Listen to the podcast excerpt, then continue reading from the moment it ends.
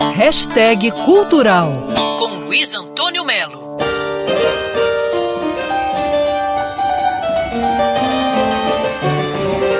O vitorioso projeto Carioca Música no Museu, que desde 1997 tem levado o melhor da música clássica, museus, casas de espetáculos, está realizando 20 concertos em homenagem aos 200 anos da independência do Brasil.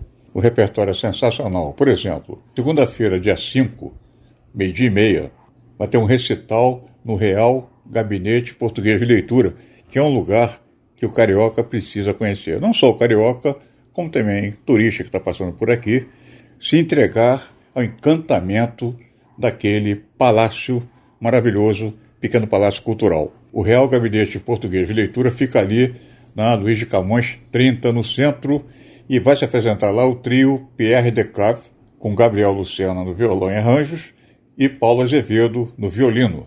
No dia seguinte, 6 de setembro, também meio dia e meia, vez do Passo Imperial, Praça 1548, com Eduardo Caminietes no violão, o espetáculo Solo Arrebatador.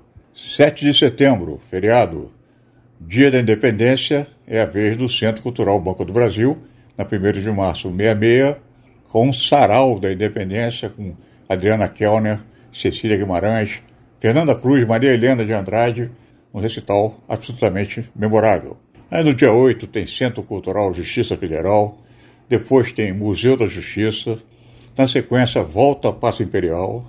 Enfim, vale a pena você ir na pesquisa do computador, digitar Música do Museu, 200 anos de independência do Brasil. 20 concertos de graça no Rio de Janeiro.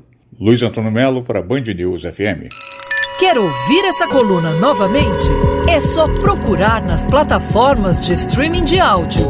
Conheça mais dos podcasts da Band News FM Rio.